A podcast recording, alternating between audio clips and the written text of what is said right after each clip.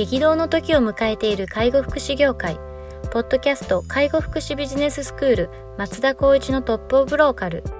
大手外資系アパレル会社のトップセールスマンから介護福祉事業経営者に転身した松田光一がこれからの介護福祉経営に求められるものについてお伝えしていきます。既存事業がうまくいかなくなってきた。今後の事業展開が不安などのお悩みを抱えている経営者の方。異業種から介護福祉業界への参入を考えている経営者の方。これからどんどん事業を拡大していこうと考えている経営者の方。など介護福祉ビジネスの入門から応用までさまざまなステージの方に楽しんでいただける番組です。こんにちは。ナビゲーターの松本真嗣です。ポッドキャスト介護福祉ビジネススクール松田光一のトップオブローカル。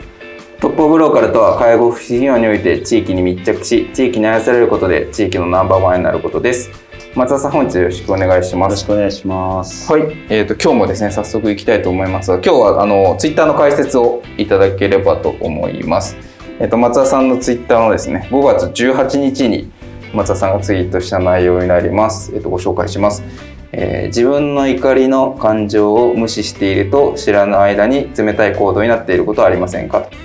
自分の感情を知れば他者の感情も意識でき自分の行動を適切に選択できるようになる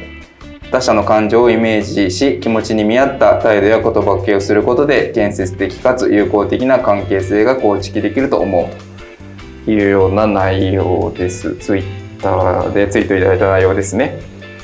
えーと、自分の感情を知れば他者の感情も意識できて自分の言動を適切に選択できるようになるというような内容ですがこのツイートに至ったなんか経緯とかはあるんですか？これ今ねツイッターをちょっとこう パソコンで見ながらあこれ5月8日の話ですね。5月8日の話なんですけどどうだったかなって思い起こすとこの前後のねこう5月9日と5月7日のところをちょっと見ていくと、はい、なんとなく紐解けるんですけど。その時のあのこの時はやっぱりあの自分の中でプライベートと仕事ってオンオフを切り替えてるつもりだったんですけど、はいはいはい、ちょうど切り替えれないってようなモヤモヤした時期だったんですよね。あなるほどですね。で例えば家に帰っても仕事のことを考えつつなんかモヤモヤイライラしてやっぱなんだかんだ子供たちってまだちっちゃいので、はい、まあパパパパとでこうしたいああしたい遊ぼうどうのこうのってくるんですけどなんかすごくイライラしちゃった時期だったんですけど、なんで僕イライラしてんだろうなっていう時間がないぐらい、こう確認してた時にあれちょっと待ってよと。これ一旦自分で客観的に思わないと家庭の環境もちょっと良くないし、で仕事場で行ってもなんかカリカリしてることもあったので、そのカリカリの原因がわからない時だったんですよね。でわからないなと思ってこれはダメだと。ちょっと負のスパイラル入ってるしちょっとやっぱり言動にトゲが出てきてるなって自分で俯瞰してみてたと思ったんでなんだろうなって思った時の原因がやっぱり自分でやっぱりこうなんだろう勝手にえーと、不安になったりとか、うんうんうん、もしかしたらこうなるんじゃないかっていうことをすごくこう重ねていった気持ちが感情にちょっと現れたっていうのが分かって、はい、これはもう自分のこう感情を分かってないとやっぱり本当にさっきあのここに書いてある通り知らぬ間にこう子供だったりとか家族だったりとか従業員とかスタッフに対してもすごく自分では意識してないけど向こうにとっては冷たいとかなんか今日違うとかっていうような。はいはいはいはい変な悩みを与えちゃう原因につながってるなって思って、これ絶対にダメだと、逆に僕いつも言ってるのが相手にそういう気持ちにさせるなっていうことをよく従業員とか子供にも言ってるんですけどそれを自分でやっちゃってたっていうことにはっと気づいて、はい、これも必ず修正しなきゃいけないと。で修正しなきゃいけないってどうするかってやっぱ自分にやっぱこう問いかけなきゃいけないと思ったので、まあ、これはいつもやってるんですけどある時間に対しては本当に何も考えずに自分に問いかけるような時間をやっていて、今何をしなきゃいけないんだろうこの感情って何でこう来るんだっていうちょっと問いかけながらやっぱその自分の整理をしていってやっぱり相手に対してもできるだけ不快なくかつ協調性を持っていいコミュニケーションを取れるようなまあ、立場的にもあるんですけど、まあ、親でもあり会社の代表でもあるのでそういった気持ちを持たないといけないなっていうような自分の戒めじゃないけど、まあ、棚卸しした内容をこうキャビオン10文字に綴ったって感じですかね。ああそういうことですね。こうじ自分のその感情がこう何かしらにこうとらわれていたりとか揺らいでいるみたいなところってうんきっと誰でも起こると思うんですけど、まあそれにまずそのここでは自分の感情を知るって書いてあるんですけど、うんこうし知るために何かいつも心がけてらっしゃることとかってあるんですか？そうですね。その先ほども言ったようにその今の感情って喜怒哀楽で何だろうっていうこの4つのこのカテゴリーに分けるんですよね。あ自分の中で。楽しいなのか辛いなのか、まあ、まあいろんな形なんですけど大体やっぱりこう僕の中ではネガティブなことあんま考えないタイプなのでじゃあ次このステップ踏みたいには何すればいいかなっていう考え方になるんですけどそこで紐づいていくとやっぱりその他者の感情も入ってきてうんそこでやっぱり思い悩んだりとかうん躊躇したりとかここのこれが毎日になるんですけど、はい。他者の感情を優先するかしないかとか自分の感情を優先するかしないかとかそういうことをまず意識的に、えー、と自分の感情を知った上で言動をチョイスしていくっていう形のルーティンにしてる気がしますかね。なるほどですね。じゃあまず自分の今あるこの感情みたいなのにまず自分でラベルをつけるとこれは今いい嬉しい状態なのかとか、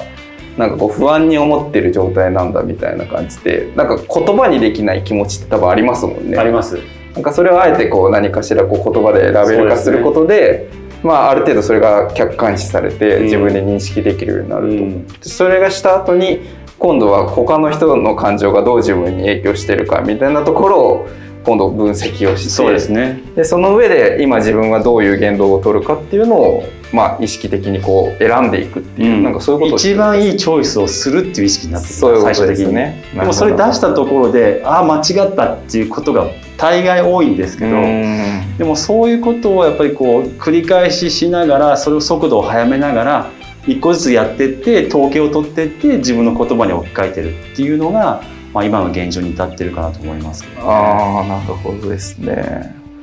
なんかこ先日そのちょうど臨床心理士さうん。んと話する機会があって、まあ、同じようなことをおっしゃっててやっぱり自分の今の感情ってどうなんだろうみたいなところを問いかけた時になんか語彙力がある人の方がやっぱり結構うまく処理できるみたいで、もう今の自分の状態を客観的なこう表現に落とし込めるのでなので結構そういうのはあのいいいいですよねって話してたんですけどあとはその仮に語彙に落とせなかったとしてもなんか例えば天気みたいなので「ああ今晴れてるわうん。自分」とか「今ちょっと曇ってきたわ」とか「今大雨だわ」みたいな感じのそれ自分の中でこう気持ちを何かこうランク付けできたりとかするとなんかそれがなんか外在化っていうらしいんですけど外に存在する存在で。外在化できると客観視できてちょっと落ち着いてまたこう自分の気持ちを新たにできるみたいなことをおっしゃってたので、まあ、おそらくそのプロセスを松田さんは自分なりにやられてるんだろうなっていうところででも重要なやっぱことですよね。特に経営者の方っていうのは、うん。関係者も多いでしょうしあえ与える影響も範囲も広いですし。そうですね。それがまず一つあると思いますね。言ってもまあ例えば自分の会社であるから自分が思い描くようにやるっていうのがやっぱり根底にありますけどでもそれって自分一人じゃできないって話になるとチームだよねと、はい。じゃあチームの特色とかみんなの性格とかやっぱ言葉をこうやって言ったら喜ぶだろう。こうやって言ったら多分落ち込むだろう、うん。そういうのも全部ひっくるめて一つの単語とか一つの課題とか項目に置き換えなきゃいけないのでやっぱみんなよりは多分考えるそのタスクというかものは多いんじゃないかなと思いますよね。はい、あと幅もですよねそうですね。自分がこの選択をしたらどういう影響があるだろうかみたいなところなんか3手先ぐらいまでやっぱり読んで。3手先ぐらいにしなきゃいけない。考えないと。だからやっぱそうすると直属の部下っていう方々に言うとするならば、やっぱそれをやっぱ常に言ってますね。自分が思っててこういうふうなやっぱこうなんだろうあの整理をする中では絶対ここ確認した方がいいよってことを常に話してるので、話しながらパッと俯瞰で見た時にあまた俺これ言ってるなっていつも思ったりするんですよね。なるほどなるほどでもそうしないといけないかなって思う反面これって転ばぬ杖じゃないけど杖を与えすぎてないかなっていうことも自分で思ったりするんですよ。なるほどなるほどなるほどいやいや杖は自分で、まあ、必要か必要じゃないかその子が決めればいいじゃんっていうのもまた天使と悪魔じゃないけどこう出てくるんですね。あああだこうだって言って何が正解なんだろうって思った時にまあ、こういうような時間を使って、まあ、松本さんとか、まあ、いろんな方々にどう思うっていう壁をしながらやっぱこれはいいのかなって思いながらなんか、まあ、一歩ずつ進んでるって感じはしますけどね。そういうことですね。いやでもこれはなんか非常に僕もよく理解できてその自分自身がそのいろんなことでやっぱ揺らいだりとかそのことに悶々ととらわれてしまったりとか僕も今ちょうどあのクソプロジェクトに悶々ととらわれてるんですけど そうすると本当に視野が狭くなるっていうか視野狭窄にどんどんなっていくんですよ。やっぱ一個のことにとらわれるだけでもどんどん視野が狭くなってってどんどん周りが見えなくなっていくっていう。なのでやっぱりこう自分の今がこう感情をやっぱ捉えてるとやっぱ多分他者の感情も理解できっていうのは多分視野がちゃんとまた広げれるってことだと思うのでうん。なんか非常に重要だなっていう。結局自分の整理ができないと他者に対する関わり方もこううまくできなかったりとかするっていうのはよくあるよなっていうのはそう思いますね。うん。あのまたツイッター見ていただければもしかしたらあのあ理解いただけるかもしれないですけどある時のツイッターで僕伝えた内容が人をコントロールすることは難しいと。うんで嫌な人と無理して一緒にいる必要はない。これは本当に自分にも生かしてる内容なんですけどで無理してうまくやろうと思う必要もない、うんで自分を尊重して一人で悩まないってなった時の悩みを他者へ共有して自分を俯瞰客観視できる環境をやっぱりこれは自分で作るべきなんじゃないかなとなるほどなるほでど。あとはもう僕いつも思うのができるかできないかやるかやらないかっていうもう選択肢が目の前にポーンと置くみたいな。でまあこれはあるこのツイッターに至ったのはある時の、まあ、ある方の悩みとかを聞きながらちょっとこうすごくスパイラルも深く入っていった時がああってーもう結果的にもう自分でもう無理だと思うことも投げちゃえばいいじゃんと。もうそれこそもうできるできないも僕サイコロ投げて決めてもいいんじゃないかなって思うぐらいまでちょっと行き着いたんですよ、あーなるほどなるほど。そうするとすごい楽になるよねと。うんうんうん。昔のテストで言ったら鉛筆転がして1か2か3かみたいなやつと一緒で思いっきり悩んでこうどうにもならんなと思ったらもうた二者選択をもう本当にサイコロで決めるぐらいもう本当に単純に簡単に決めればいいんじゃないっていう意識にちょっと思いたどり着いて今それでちょっと自分の中でもう楽になってるのもあるし何よりもやっぱり今は何がやりたいかそれだけじゃないかなっていう感じはちょっとしてますね。ああでもそれはもうめっちゃわかりますね、うん。そうですよね。相手のことをなんだかんだって言ってもそれって結局自分のことだと思うし、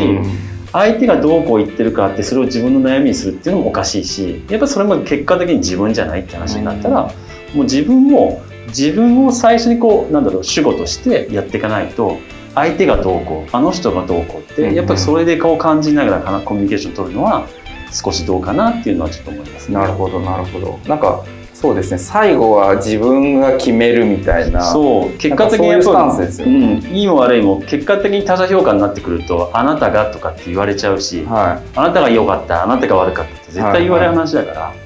そんなこと気にする必要ないよねとい。なるほどなるほど。自分がいい悪いっていう部分で話を進めていくことが悩みやなまあ少なくなるのかなと思ってますうんうんうね。んなんかちょっと話の筋はずれちゃうかもしれないですけど、うんなんかあの孫正義さんが、あのまあこう進むか進めないかっていう決めるときに、7割までこれはいけると思ったら進むみたいなこと言ってたんですよね。うんで5割だとやっぱりまだあのなんていうんですか。あのこう検討が足りないし9割まで行くと遅いと。7割まで考え行ってこれはいけると思ったら行くっていうふうに言ってて。まあそれまあそれは授業の話ですけどなんか人生の選択ももしかしたらそうかもしれないですよね。なんかもう思い悩んでうーんうーんってずっと言っててもダメだしそうなんですよね、かといって何にも考えずに「えい」って言ったらそれはそれで良くないしでも悩みに悩んで、まあ、7割ぐらいまで考えたかなと思ったらあとはもう自分の意思で決めてしまうっていう、それこそサイコロ振ってもいいと思いますし、うんなんかそういう感じにしないとなんか動けなかったりあの安易に動いてしまったりみたいな感じにやっぱなっちゃいますよね。そうですね。となんかそれなんかちょっと今お話聞いて、うんそういえば孫さんもそんなこと言ってたわとか思ってですね。結論はやっぱり自分で決めたことに自信を持って、まあ、誰が何と言おうと進んだ方がいいんじゃないかっていうような考え方になるかなと思いますね僕は。そうですね。わかりました。ありがとうございます。いや、なんかツイッターからちょっと話が広がりましたが、うんはい。あのまた松田さんのツイッターもぜひフォローいただければと思います。えっ、と今日のツイートはですね、自分の怒りの感情を無視していると知らない間に冷たい言動になっていることはありませんか？自分の感情を知れば他者の感情を無意識でき自分の言動を適切に選択できるようになる他者の感情をイメージし気持ちに見合った態度や言葉がけをすることで建設的かくかつ有効的な関係性を構築できると思うというような内容でございます。ぜひフォローいただければはい、と思います。はい、本日は以上させていただきます。ありがとうございました。ありがとうございました。ポッドキャスト介護福祉ビジネススクール松田光一のトップオブローカル。番組では介護福祉サービスに関するご質問を当番組の専用ウェブサイトより募集しております。番組 URL よりサイトへアクセスし質問のバナーから所定のフォームへ入力の上送信をお願いします。URL は http コロンスラッシュスラッシュ tol.sense かっこセンスハイフン world かっこワールド .com かっこコムになります。皆様のご質問をお待ちしております。